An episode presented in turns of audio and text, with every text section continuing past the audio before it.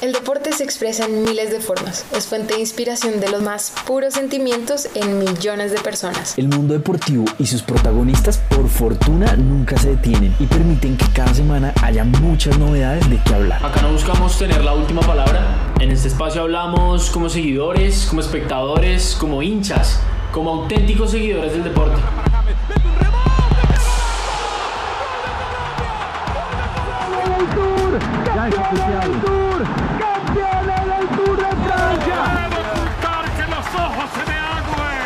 La pasión que despierta es un verdadero lenguaje universal que permite múltiples interpretaciones y diferentes puntos de vista. Así que bienvenidos y bienvenidas. Ya empieza un nuevo capítulo de Hablando desde la tribuna. Bienvenidos todos, nos encontramos acá en un nuevo capítulo de Hablando desde la tribuna. Me encuentro acá con Parra, con Juanca, con Sofi y les vamos a hablar de, bueno, de varios temas de esta semana. Empezamos con el tema del momento que es el US Open tenemos una excelente entrevista con Felipe Arteaga, un estudiante eh, atleta en Estados Unidos. Seguimos con el tema del Tour de Francia y al final tenemos nuestra sección de deporte más allá del deporte. Les pongo el tema, vamos a hablar sin más rodeos eh, del problema de Djokovic de hoy. Lo grabamos hoy domingo, se imaginarán. Estábamos en un partido regulimbis eh, y Djokovic se estresó, no le estaban saliendo las jugadas que no fue intencional, él, él podía ver las consecuencias, pero entonces, ¿qué? La decisión fue correcta, fue adelantada, y esto qué implica para el futuro de la ATP en general. Uy, Mona, pues... En vez de tomar una reacción normal, como romper, no, no correcta, pero controlable, que es romper la raqueta, aprovechar que no hay nadie en el estadio y lanzar la pelota a las tribunas, lanzó un tiro muy fuerte y le cayó en el cuello a un juez de línea. Eso dentro de las reglas del, eh, de la ATP y de la WTA es agresión, lo que lleva a una expulsión directa del tour. Y llega nuestro debate. Tenemos a un jugador europeo que viajó a Estados Unidos a jugar las previas del US Open, que está esforzándose, es el jugador número uno del mundo o sea, son, jugadas y son situaciones que pues obviamente afectan al deporte como tal, o sea, a la competición, porque pues evidentemente ver, ver jugar a Djokovic es un espectáculo en donde tú lo veas, en tierra, en pasto, en cemento. Pero me parece, me parece lo correcto. Si tú te equivocas, no importa si eres el número uno del mundo, si eres el último, pues el reglamento está ahí es una acción, exacto, o sea, más, que, más que ser temerario o más que ser... Es que es tenis, estamos en un árbitros, un, un empire de tenis, que no es alguien totalitarista como un árbitro de fútbol.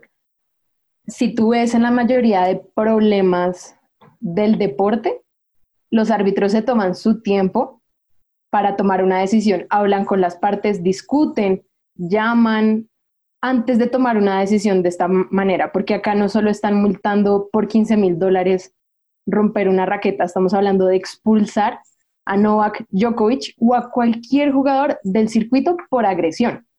Entonces, tiene que estar 100% seguro de lo que está haciendo, es lo correcto. Maldadoso porque él no lo hace con intención, porque ni siquiera ve a la señora, pues si es, no sé, imprudente, supongo. Lo que sí me parece, en cambio, un poco lamentable es que se toman demasiado tiempo para tomar la decisión. Es decir, el juez va, habla con él y le explica, y Djokovic le responde, pero no, pero si ya está bien. Viejo, usted es el árbitro, tome la decisión, se acabó, ya, y tema zanjado. Cuando tú te pones a hablar con el jugador y a intentar convencerlo de tu propia decisión siendo tú el árbitro, es porque uno, no tienes autoridad, y dos, no estás seguro de la, de la decisión que estás tomando. Si tú estás 100% seguro, le dices, hasta acá, chao, punto. Y una cantidad de consecuencias, pero entonces se le quitan todos los puntos que tenía hasta, la, hasta este momento. Lo que nos cuestiona, si yo, eh, si Nadal ganando el Roland Garros ahorita, sería, se posicionaría como número uno del mundo sin problema, porque Djokovic no ha recolectado, no, o sea, los puntos que tenía hasta este momento ya no se le cuenta. Mm. Em, la plata que había ganado hasta este momento la tiene que pagar como multa. Es una cantidad de consecuencias que en el resto de deportes de equipos no encontramos. Entonces, para mí, esa situación de discutir, de estar seguro, casi de tomar una decisión inequívoca, es súper importante, porque donde un árbitro de tenis diga, se expulsa, la cantidad de problemas que se mete después es impresionante. En el tenis todo es de mucho cuidado y de mucha paciencia, por eso los partidos son tan largos, por eso para mucha gente es bastante aburrido.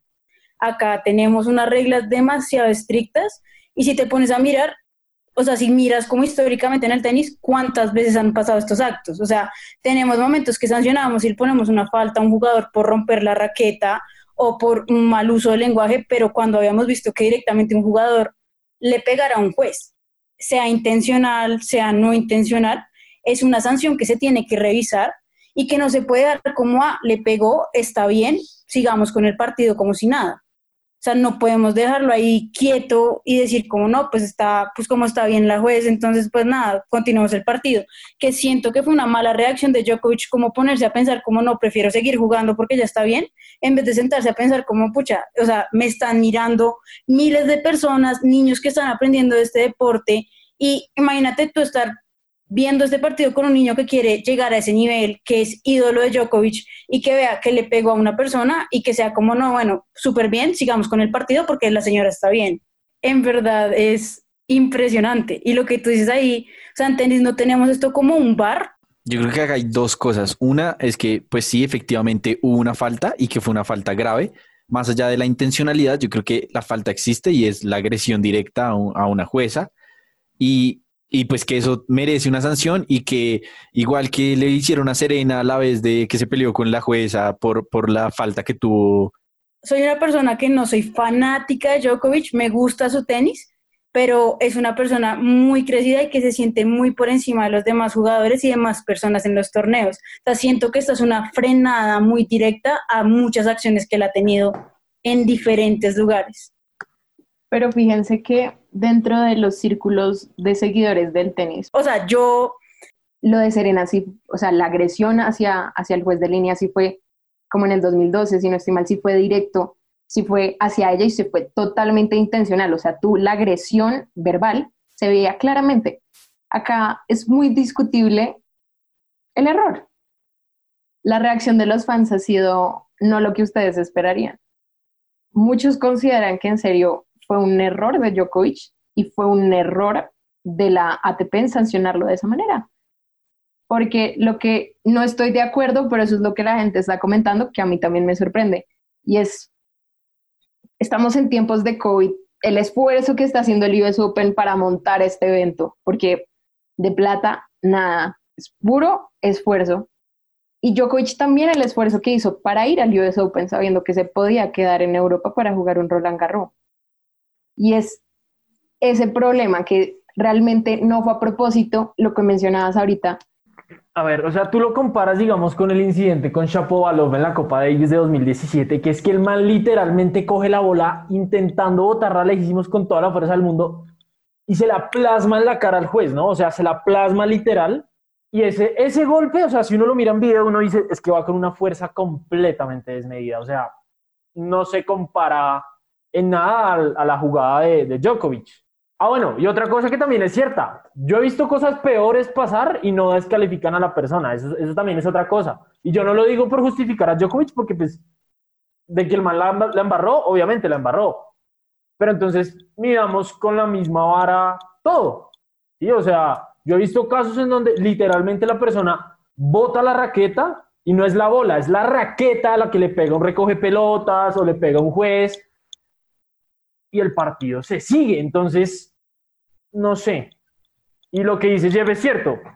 Sí, yo sí creo. Y yo creo que eso es básicamente una respuesta fuerte para demostrarla desde la final del US Open del 2018, que en el tenis nadie me rompe las reglas, no importa si eres mujer, si eres hombre, lo que sea. Aquí tenemos poquitas reglas y se respetan totalmente. Antes del 2018 no te lo podría asegurar pero desde, desde la final de Serena y las acusaciones de racismo y de sexismo, la ATP y la WTA han sido mucho más estrictos con todos sus, con todos sus jugadores. Creo que desde el 2018 ha habido más multas por coaching, por lo de Serena, que antes. Que la ATP, digamos, tome una especie de retaliación, como aprovechando el contexto. Es decir, mi pregunta va más al punto de, si Djokovic no estuviera peleado, porque literalmente está peleado con la ATP en este momento, ¿lo habrían sacado? que es cuestionable porque puede estar haciendo señas o puede estar hablando con el de al lado. Es, dif- es difícil, la verdad. Pero, pero bueno, yo les tengo una pregunta, ya que no tenemos a nuestro favorito. Para mí, este, este, este gran slam es de Zverev.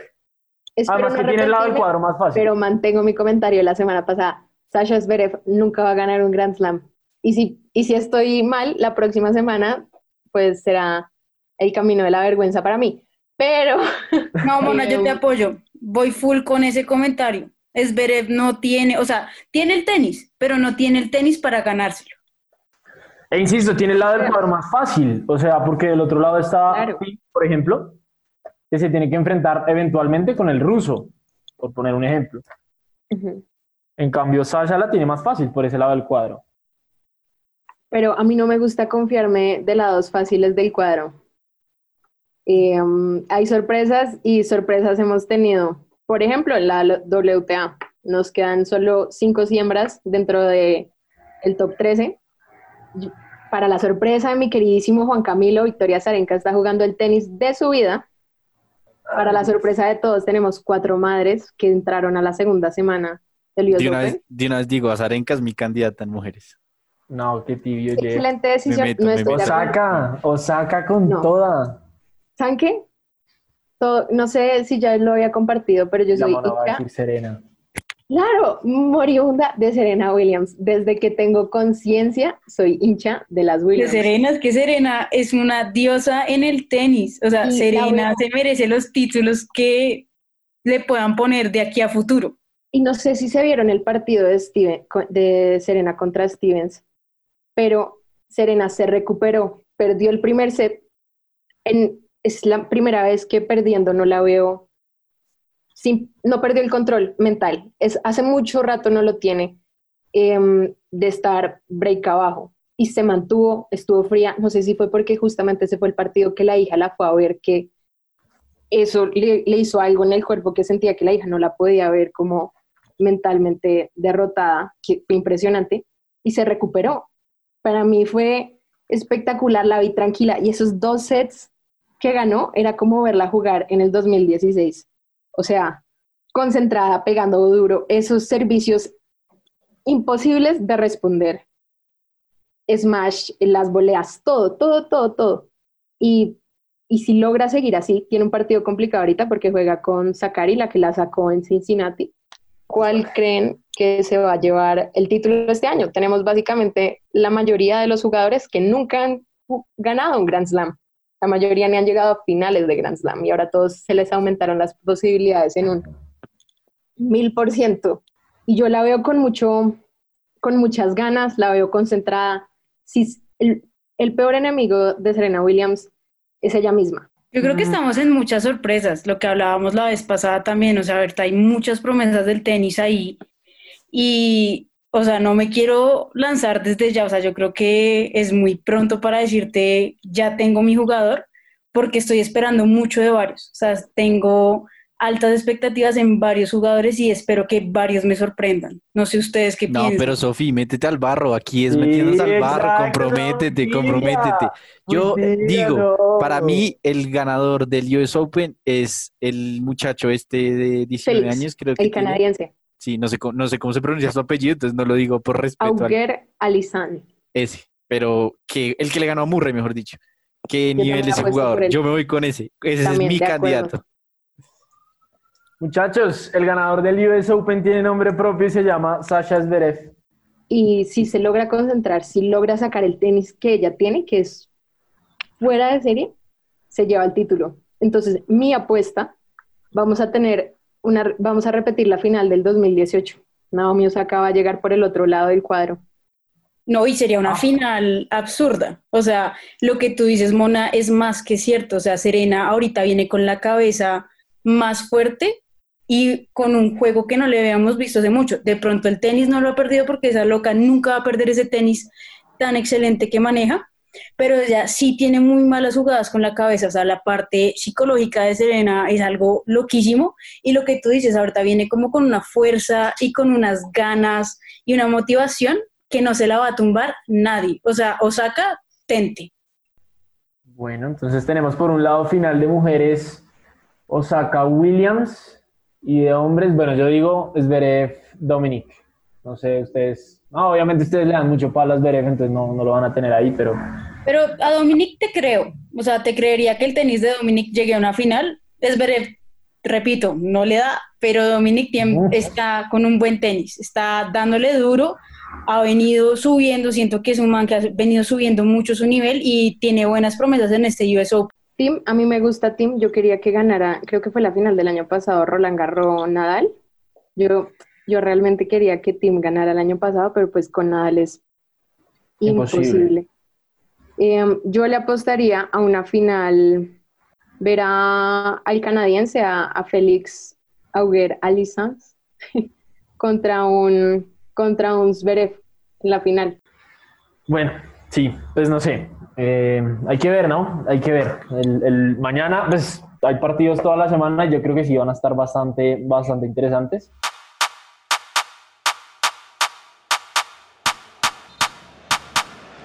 Bueno, siguiendo con este capítulo de Hablando desde la Tribuna, hoy tenemos un invitado especial y con él queremos, digamos, charlar un poco sobre cómo es el ambiente deportivo en términos universitarios en quizás el país que más o mejor lo explota, que es Estados Unidos.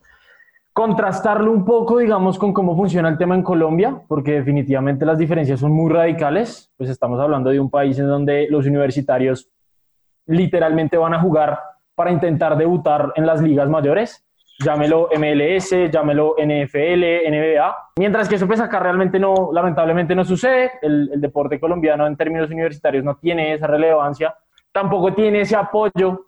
Digamos que creería que son muy pocos los universitarios que alguna vez se han sentado a ver un partido de cualquier deporte de su universidad, llámelo Cerro, Sascuno, lo que sea, no tenemos esa, esa fidelidad, digamos, con, con, nuestras universidades. Vale la pena contrastar, digamos, qué hacen bien allá que nosotros no, no hacemos. Entonces, bueno, pues antes que nada, darte la bienvenida a Felipe Artiaga. Felipe es un estudiante de la Universidad Christian Brothers University en Memphis, Tennessee.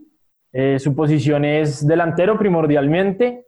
Entonces, bueno, Pipe, antes que nada, bienvenido y muchas gracias por aceptar nuestra invitación. ¿Cómo estás? No, muchachos, ¿cómo están? Pues un gusto estar acá y hablar de fútbol un, un rato y sobre todo un tema muy interesante como es el fútbol universitario en Estados Unidos y más que todo compararlo con el fútbol universitario acá. Listo, Pipe, pues yo creo que lo primero que todos quisiéramos saber es cómo fue tu experiencia, o sea, cuéntanos un poco cómo fue todo el trámite de comenzar a jugar afuera, todos los trámites de la beca, digamos, todos esos requisitos previos que hay que hacer. Listo, pues la verdad fue fue un tema largo y, complejo como pues todo en la vida. Pues yo acá jugaba a nivel, pues digámoslo así, de Liga Bogotá y de torneo nacional, que es lo que jugamos la mayoría de personas acá en Bogotá. Jugué en Santa Fe, en Millonarios jugué uno o dos años, pero pues con el tema del estudio, pues llegó un momento, uno entra a décimo once y tiene que decidir si se dedica a entrenar de 8 a 10 de la mañana entre semana o si va a estudiar yo me siento con mis papás, decido que, que me voy a dedicar a estudiar y, y pues el primer plan era estudiar acá. Luego de una reunión que hubo en el colegio donde llegan varias universidades, llega un señor a ofrecerme un programa que él es como un agente que lleva a estudiantes becados de Estados Unidos a unas universidades que me prometió. Me siento con mis papás, analizo el tema y y me voy de una con eso. Me presento un proyecto que me parece muy chévere, me explica cómo funciona el tema de fútbol en Estados Unidos y listo, ahí ya quedo yo ilusionado por irme a Estados Unidos. Entonces el proceso es que uno con notas, con los exámenes como el SIT, el TOEFL, pues se los da el señor, el señor pues tiene varios contactos con universidades, crea un perfil deportivo y académico, los envía y ya las universidades responden en si les interesa el jugador o no. Entonces, digamos, el problema más grande fue que, pues por nuestra falta de experiencia, a mis papás y a mí, pues el señor nos ofreció unas universidades grandes en Estados Unidos que que poco, con el tiempo, poco a poco nos fuimos dando cuenta que no llegaban universidades, pensamos que era error nuestro, pero era que, pues como tal, a nosotros nos parecía que el, que el proceso del Señor era, era un, poco, un poco raro y lento y pues llega el momento en que yo me gradúo y tengo que decidir para dónde me voy, si me voy a Estados Unidos o si me quedo un año sin universidad, así que llega, llega un coach, me ofrece una beca que para nosotros era una muy buena beca comparado a lo que nos habían mostrado y terminó en mi primera universidad que es Fairham College en Virginia.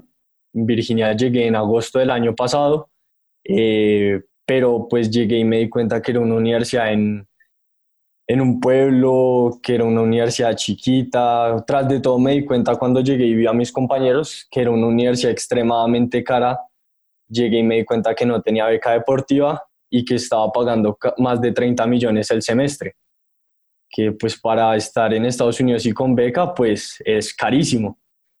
Pues habló con mis papás y decidimos que lo más pronto que pueda me transfiero a universidad.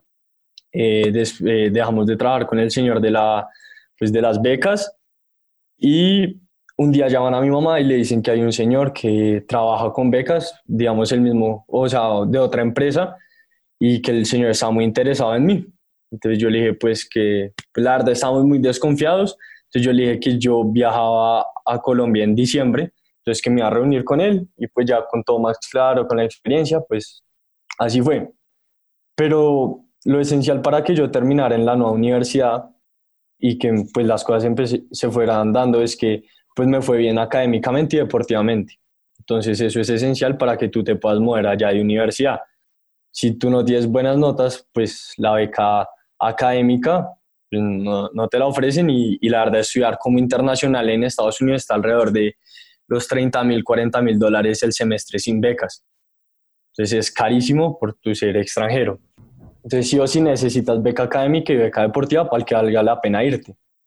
Hago una muy buena temporada académica, una muy buena temporada deportiva y el coach se va de, de mi universidad. El que me llevó se va y y me dice, caminé para la nueva universidad, me ficha y terminó pagando 4 mil dólares el semestre, ya con una beca de verdad deportiva, una beca académica, ya todo de verdad, no, no como me lo plantean acá y llego allá y me ofrecen otra cosa. Entonces, pues, basado en mi experiencia y lo que les cuento, la verdad hay que estar muy bien dateado de con quién va a trabajar uno para irse, porque irse es fácil, o sea, ese mito de que estudiar en Estados Unidos es, es otra cosa otro mundo, cuando uno sale con un buen resultado de SIT, de TOEFL, hablando inglés, pues allá las universidades, sobre todo para el deportista, quieren mucho latino. O sea, ya en mi equipo de fútbol éramos ocho latinos en el equipo titular. O sea, lo que queríamos, lo que quieren son latinos. La cosa es que uno debe saber qué persona lo va a llevar allá. Felipe, eh, a mí me gustaría preguntarle, porque digamos, uno de los temas más importantes es hacer ese balance entre estudiar y uno continuar con su deporte.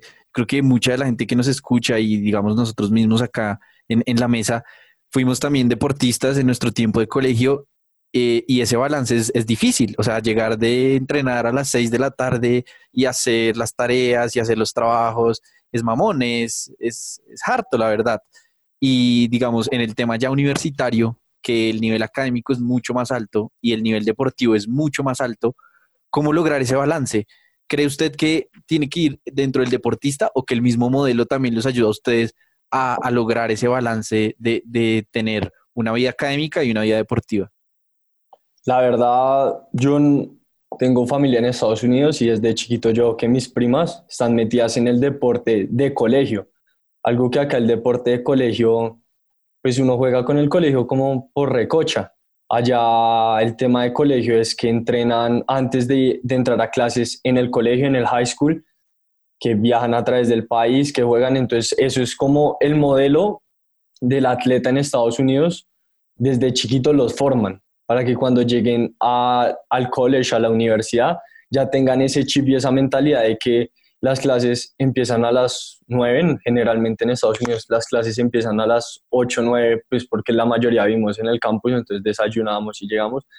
Entonces, digamos, uno como atleta se levanta a 5 de la mañana, entrena de 6 a 8, sale a clase, luego eh, en la tarde vuelve a entrenar, pero el modelo como tal está diseñado para eso. Sobre todo las clases a nosotros como atletas nos dan unos, digamos, unos tutores académicos que nos ayudan a, a diseñar nuestro, nuestro horario basado en que nuestras clases empiecen a las 9, 9 y media y que ya hayamos acabado a las 5 para poder llegar al dormitorio, cambiarnos, bañarnos y salir a la segunda jornada de entreno. Entonces eso es básicamente cómo funciona y también hay que tener claro que en, Estados Unidos se juega un semestre. Entonces el modelo está hecho para que el atleta durante el semestre de temporada no vea tantas materias, pero el segundo semestre que es de enero a mayo se llene de, de, de, de materias y ahí compense, digamos, el estudio con el deporte. Pipe, y bueno, lo, lo comentábamos al, al, inicio, pues en la, en la, introducción, que realmente el, el, sentimiento por el deporte universitario, no solo por el fútbol, sino el deporte universitario en general en Colombia, pues es bastante leve, ¿no? Eh, sí, uno no, realmente no está pendiente, generalmente uno ni siquiera conoce quiénes son los, los, jugadores de los equipos, no los ve entrenar. En cambio, ¿cómo es ese tema allá en Estados Unidos? O sea, ¿cómo lo siente la gente? No, pues yo, la verdad, acá en, en Bogotá, por dar un ejemplo, yo jugué dos finales de Liga Bogotá y máximo habían 50 personas que eran nuestros padres, por decirlo así, y eso es una final de liga. Allá un partido amistoso, el estadio se puede llenar con mil, dos mil personas porque el sentimiento que, o sea, tú cuando allá te metes a una universidad, digamos, cuando uno ve la gente con los buzos, con eso, es porque ellos son un sentido de pertenencia impresionante.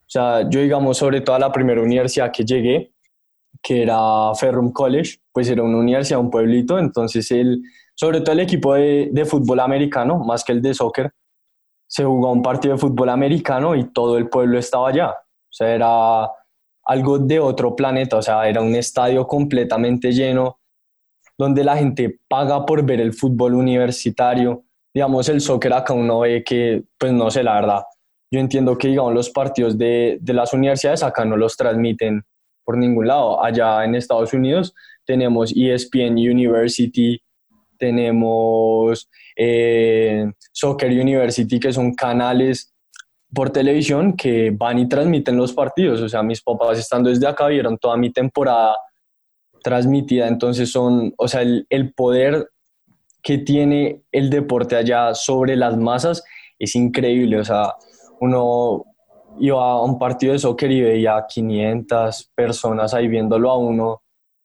y es gente que, que, le encanta, o sea, que de verdad siente eso, llegan los exalumnos con sus gorras, con todo, o sea, eso de que uno piensa que los sacos allá es, es porque de verdad sienten la universidad y esa universidad es de por vida, o sea, la van a amar de por vida.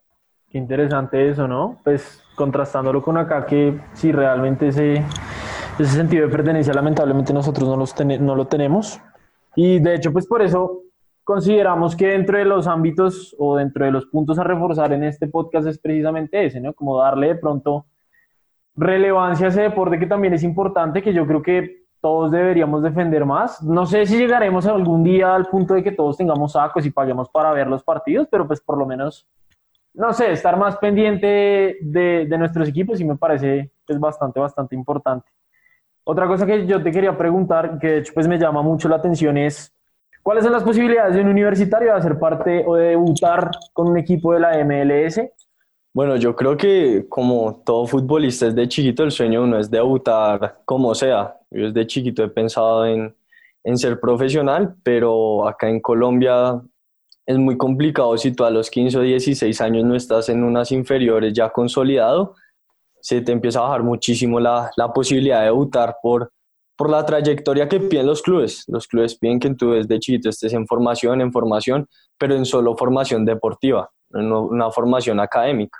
Cambio en Estados Unidos cambia completamente el chip y buscan mucho más a un atleta que tenga un título universitario, que esté haciendo su universidad, a un atleta que solo se dedica al deporte, que entrene todo el día, pero que no estudie, la verdad, no le llama mucho la atención porque allá se enfocan mucho en el deportista profesional que sea un deportista y al tiempo sea un profesional. Porque allá el, el deporte, la pasión y todo, pero es un negocio. O sea, ya la gente sabe que el deporte se va a acabar y acaban y ya tienen sus empresas, tienen su, sus cosas, entonces lo ven como es, como un deporte, no como una profesión de por vida, porque lamentablemente el fútbol no lo es y es una profesión muy corta. Entonces yo llego allá, ya luego de ver cómo funciona todo y me doy cuenta que la verdad la posibilidad de debutar tú estando en una universidad es muy grande, porque allá hay, por decirlo así, tú estando allá tienes tres maneras de debutar. La primera, que es como en todo el mundo, que es que estés desde chiquito en un equipo profesional, en una filial, en unas inferiores, y que curses todas las categorías y, llegues a debutar, que creo que eso es lo normal en el mundo. La segunda, y la, digámoslo así, la más posible para uno como extranjero que no puede llegar a las universidades grandes de División 1, es que en verano se hace algo que, digamos, se llama la Summer League, que es donde se juega, los equipos grandes sacan unos, digamos, sacan como un equipo B y traen jugadores universitarios, jugadores de high school, jugadores de inferiores, hacen un equipo y se juegan el torneo. Entonces ahí va mucho reclutador, entonces de cuarta, tercera y segunda división de Estados Unidos, que son divisiones que ya uno empieza a ganar plata, que ya es jugar nivel profesional. Y la primera opción, y yo creo que es la que todo el mundo sueña, es que tú juegues en una División 1. Por divisiones me refiero a que en Estados Unidos, en todos los deportes de la NCAA, hay tres divisiones. Entonces, tu universidad queda en una división dependiendo del tamaño. Universidades como Harvard, Stanford, Yale, eh, Florida International University, bueno, todas esas grandes son División 1 por el tamaño y la cantidad de equipos competitivos que tiene. Yo en ese momento estoy en una universidad de División 2 porque es una universidad promedio, que, o sea, mediana, que tiene distinta cantidad de, de equipos. Y en la primera que estuve era División 3 porque era una universidad completamente pequeña. Entonces, cuando tú estás en División 1, tú juegas tu liga y hacen un rank de 100 jugadores y de esos 100 jugadores se hace, digamos, el draft, que no sé si han escuchado el NF Draft, el NBA Draft, pues también está el draft de la MLS, donde por equipo creo que son cuatro o cinco jugadores. Haces una buena temporada y es muy probable que, que quedes en, en el draft. Hay, hay un colombiano que quedó en el draft hace poco que se llama Santiago Patiño, salió de la Florida International University y ahorita está jugando en el Orlando City. Entonces ya hizo su universidad, se graduó y, y, lo ficharon. Lo interesante es que allá para tu en el draft tienes que estar en el senior year, que es el último año. En el draft casi nunca hay ni los de primero ni los de segundo, porque pues dejan que ellos hagan toda su trayectoria deportiva y cuando acaban hacen el draft y los seleccionan. Entonces ese es como, ese es el furor en Estados Unidos, quedar en un draft, porque es cuando te ponen la, la bandera del equipo y la gorra. Entonces, ese, entonces la posibilidad de jugar profesional allá yo creo que es cinco veces mayor que jugar acá en Colombia, la verdad. Felipe, y yo le quisiera preguntar, digamos, allá eh, usted hace énfasis en la importancia de que el deportista sea profesional, pero cuando el deportista es profesional, digamos, eh, esa profesión, ah, o usted sabe de casos de, de deportistas que ejerzan su profesión o después de que se retiran es que ya vuelven, digamos, a lo, a lo aprendido en la universidad? La verdad, uno se da cuenta que allá la gente está más interesada en lo que va a hacer. Ellos los, digamos, a uno lo enseñan mucho a planear a futuro. Entonces uno sí que el deporte, pero ellos desde que están en la universidad ya empiezan a trabajar con empresas, sobre todo, digamos, los deportistas normalmente estudian carreras de deportes entonces ya empiezan a, generar su trabajo de una escuela, una empresa. Entonces normalmente ellos, aunque ya estén haciendo su, carrera profesional deportivamente, o sea, estén jugando fútbol ya profesional, ellos paralelamente van haciendo ya su carrera por la que se graduaron. Felipe, yo te quería preguntar, o sea, ustedes aparte, tú estás diciendo que tienen un acompañamiento, pero me gustaría saber qué tipos de acompañamiento tienen, o sea, en cuanto eh, preparador físico, de pronto alguna ayuda psicológica o qué tipo de acompañamientos manejan ustedes en los diferentes equipos? La verdad, eso es como jugar fútbol profesional. O sea, yo acá jugaba y era el técnico y, y, ya, o sea, no teníamos ni, ni, preparador físico ni nada, o sea, acá era el técnico y si uno se golpeaba allá, pues por su cuenta a cualquier lado allá, yo tengo mi médico deportivo que es el único que me puede tratar, tenemos un, dependiendo, tenemos el área de psicología, que es para, digamos, la gente que vuelve de lesiones y todo, van van con ellos en el ámbito psicológico. Las instalaciones, nosotros tenemos un departamento médico, aparte del que, digamos, tienen los estudiantes, hay algo que se llama eh, Sports Medicine, que es donde vamos solo los atletas y ahí solo pueden entrar atletas y solo podemos ser tratados atletas. Entonces es un mundo profesional. A nosotros bueno, Felipe, muchas gracias eh, por su experiencia, por, su tiempo, por lo que nos cuenta. Y yo quisiera preguntarle, ya, digamos, usted recorrido, ya usted con, el tiempo que ha hecho, con, con la trayectoria que ha tenido, ¿qué consejo le daría a esas personas que, como usted, sueñan con irse a Estados Unidos, que de pronto están en este momento terminando el colegio o incluso en el primer año de la universidad acá, pero que su sueño siempre ha sido ir a estar en Estados Unidos, estudiar y que pues no dejar de lado el deporte también. Que no tengan miedo a, presentarse a Estados Unidos porque eso de que es difícil es, es, un mito, o sea, uno como atleta ya lo ayudan en todo.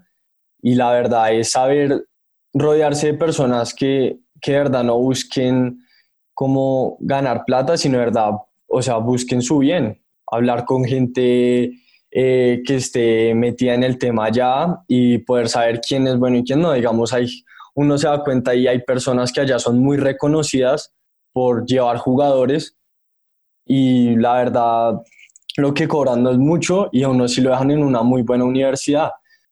Pipe, pues nada, un grande, realmente muchas gracias, muchas gracias por, por tomarte el, tiempo para compartir con nosotros esas experiencias, para hacernos entrar en razón de que insistimos en el tema, el, deporte universitario en Colombia lamentablemente está muy dejado y hay mucho por hacer.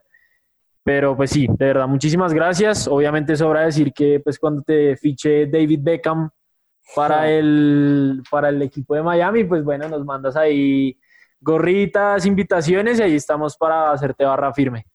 No, muchas gracias a ustedes por, por invitarme a hablar de fútbol y sobre todo de temas universitarios que yo creo que la gente le encanta estos temas y más pues por experiencias propias. Pues sigan así con este podcast tan interesante y espero que, que no se olviden de uno y lo van a invitar por acá. Pero claro, sí, sí, por supuesto. Los micrófonos están abiertos para ti. Muchas gracias, Pipe. Bueno, gracias. Adiós, muchachos.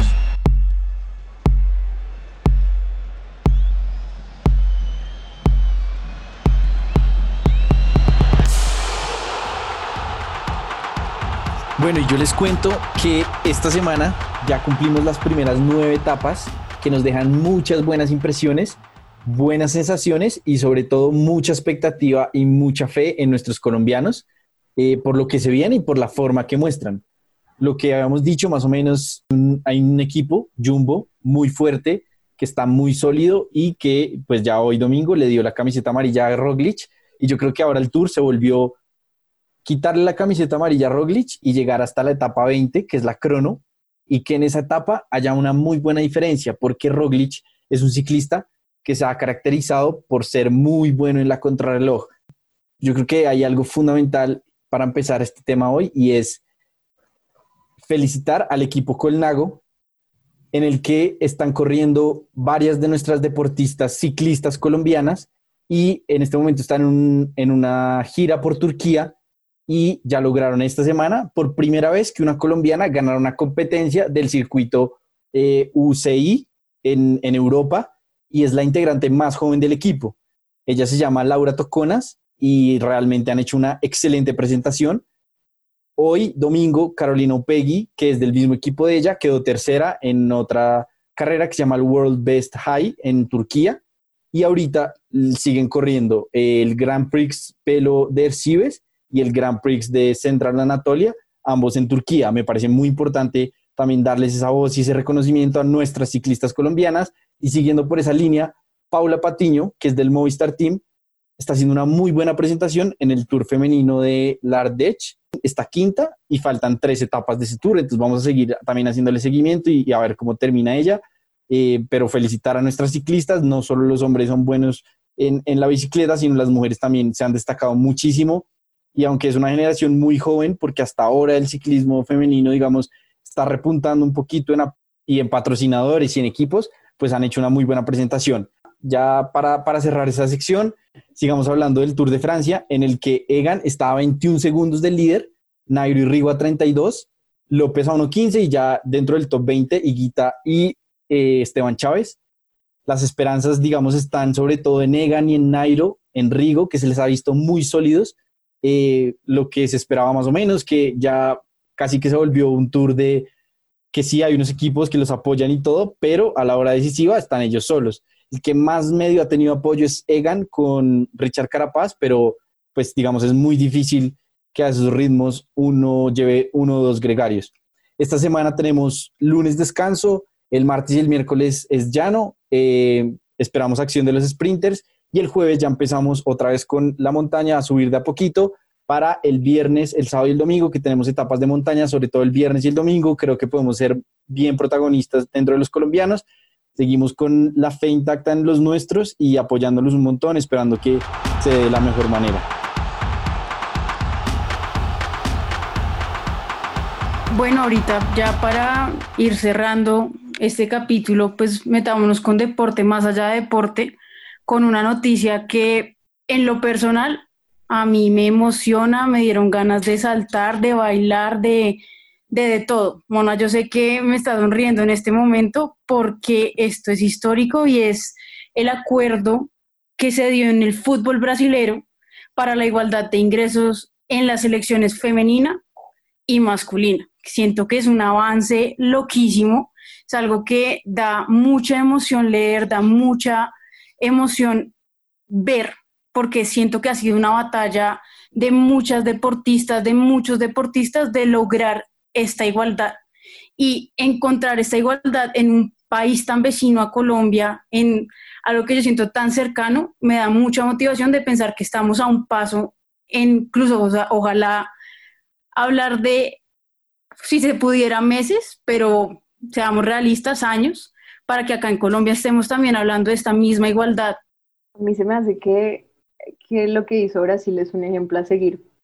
Y para mí es totalmente rescatable que para que lleguemos a esta igualdad en los deportes es que también tuvo que haber una acción del equipo masculino. Y eso se me hace importantísimo rescatar, porque para llegar a esta igualdad material necesitamos que las dos partes actúen unidas y estén de acuerdo con bajar un poco los salarios del equipo masculino para poder sopesar lo que se, lo que se le va a incrementar a las mujeres. Entonces, me hace importantísimo, se me hace un ejemplo para el mundo y sin ser las mejores del mundo, no, es que, lo que eso es lo que me demuestra, que no hay que ser las mejores del mundo para merecer lo que se merecen.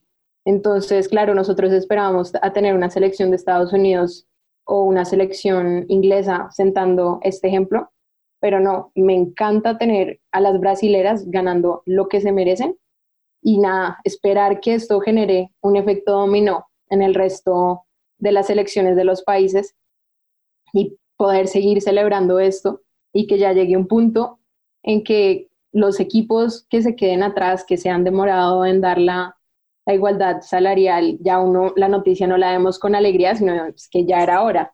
Entonces, nada, celebrando esto, me imagino que Parrita y Juanca también les entró muy bien esta noticia porque es una noticia buena para el deporte en general. Y nada, así para terminar con una, con una buena noticia este capítulo. A mí me encantó la noticia y yo creo que más que ejemplo tiene que ser una obligación. Y, por ejemplo, en el caso del fútbol colombiano, que me gustó mucho cuando la Conmebol obligó a que cada equipo que tuviera equipo masculino participando tuviera que tener un equipo femenino. Y asimismo reprocho que ahorita hayan quitado esa restricción por el COVID para salvar los clubes, cuando en realidad están afectando a las deportistas. Pero bueno, eso es otra cosa. Sino lo que digo es que tiene que ser una obligación, que desde la UEFA, desde la Conmebol, desde la FIFA misma, se obligue a que estas decisiones se tomen para todos y para todas, sobre todo. Que los equipos lo hagan como lo hizo el Ajax. El Ajax tuvo la iniciativa y dijo, les vamos a igualar las condiciones a hombres y mujeres y listo y ya está. Y así tienen que hacer todos los equipos. Acá en Colombia el llamado es, es, a eso, a que los equipos grandes, sobre todo, que son los que más recursos reciben, pues pongan su apoyo en este tipo de iniciativas. Sí, la verdad, pues yo también estoy completamente de acuerdo. Me parece una noticia excelente, también conforme a lo que veníamos diciendo de que por supuesto que el, el fútbol femenino, pero en general el deporte femenino se merece exactamente el mismo espacio, o sea, literalmente es un tema de derechos. Eh, entonces, pues ojalá, ojalá en las próximas semanas podamos seguir escuchando noticias del mismo estilo, o cuanto menos muy similares en otros deportes o algo así eh, relacionado. Y bueno, con esto se nos acaba el tiempo por esta semana. No obstante, pues esperamos que nos sigan, que nos sigan escuchando. Agradecerles obviamente a nuestra mesa y sobre todo a nuestros oyentes. Permitirse este espacio a hablar, sí, de eso que hace nuestra semana diferente, ¿no? Esos 90 minutos que nos llenan de, emoción, esos 3, 5 sets que hacen que un fin de semana sea verdaderamente valioso. Así que bueno, mientras avanza la semana y tenemos nuevos temas de que discutir, pues elija su silla y sigamos hablando desde la tribuna. Los invitamos y las invitamos a seguirnos en nuestras redes sociales. En Twitter estamos como arroba de pasillo raya el piso col y en Instagram como arroba de pasillo. Les recordamos que este es un programa dentro de una parrilla de programación que tiene de pasillo y en el que pueden encontrar otros programas con otras temáticas diferentes, así que los invitamos a que también los escuchen y se den una pasada por nuestro canal de podcast.